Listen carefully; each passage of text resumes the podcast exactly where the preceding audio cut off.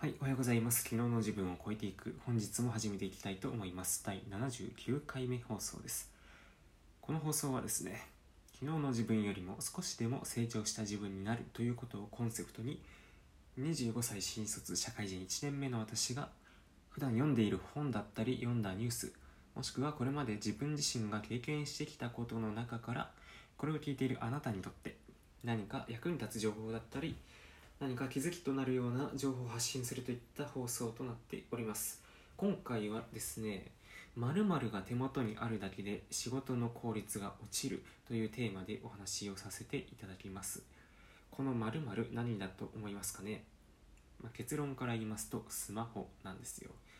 なんとですねスマホがあるだけで仕事の効率が落ちてしまうということです。で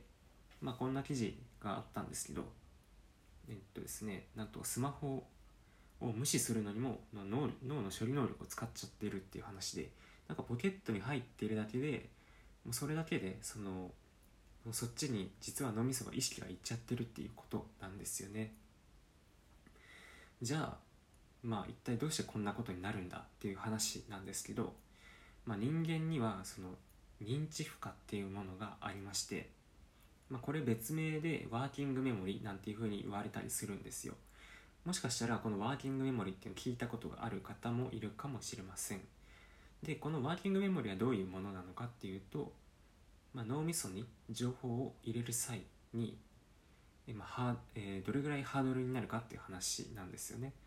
この,、まあ、このハードルが高いと、まあ、情報が入りづらくなるし逆に低いと、まあ、さらっと情報が入ってくる。ということで、まあ、そうですね、えっと、まあ、作業をいろいろと並行をして行ったりすると、このワーキングメモリの容量が小さくなって、まあ、忙しくなって、その作業の効率が低下しますよと。じゃあ、そんな、えー、ワーキングメモリを、まあ、回復させるというかね、そういうふうにするにはどうすればいいかっていうと、まあ、例えば休憩時間に睡眠をとるとか、もしくは瞑想をするとかが効果的らしいですよ。でですねじゃあスマホを休憩時間にいじっていいですかっていうとそれはダメですという話です。であと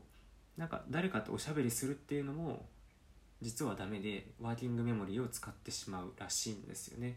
だから休憩時間にスマホいじったり誰かとしゃべるっていう風なことをすると自分のワーキングメモリーの容量は回復されない。疲れたまま忙しいままになってしまうということらしいです。でですね、えー、ワーキングメモリーのその容量が小さくなると、まあ、情報の処理能力も、え、低くなって作業も進まなくなる。で、まあ、イライラしたりうまくコミュニケーションが取れなくなったりしてしまうということらしいです。うんなかなか困ったものですね。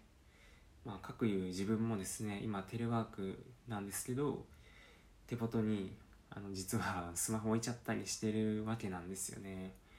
なので本当にあの集中したい時っていうのはあの布団の下にスマホを隠したりして全く自分があの見えないところに置くっていう、まあ、そういうことをして、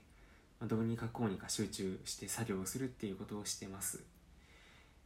うん、これを聞いているあなたはどうでしょうかね。あの通勤していらっしゃる方もいるかもしれないし家で仕事をしている方もいるかもしれません。まあ通勤している方はねなかなかそんな職場でスマホをいじるっていうことができないと思うので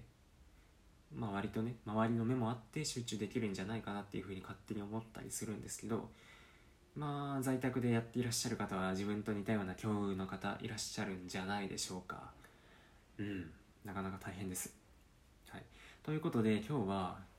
まあ、スマホが手元にあるだけで仕事の効率が落ちるよっていう話をさせていただきました。